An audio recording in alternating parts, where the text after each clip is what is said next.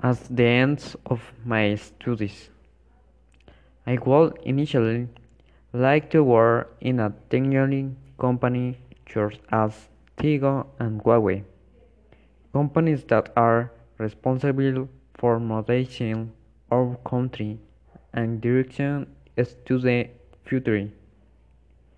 I would like to be able to create my own programs and develop new solution of my country and if possible for the rest of the world. I want to be a web page programmer of applications of software creator capable of solving everyday problems that people face. But I would also like to create my own company capable of solving people's problems through software, hardware, and artificial intelligence in Guatemala. A company capable of giving work to all those dreamers who wants to change the world through a computer and a functional algorithm.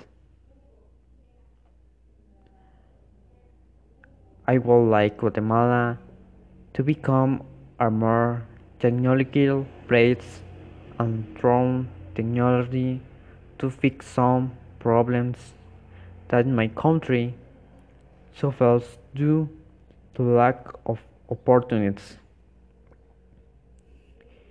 Finally, I would like to create hopes, opportunities so that my Guatemala can improve itself and be a better country with the opportunity to explore technological products and thus improve the technology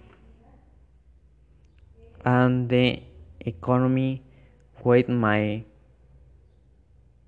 country. Besides being able to help my parents who have always helped me in my dreams. Thanks teacher.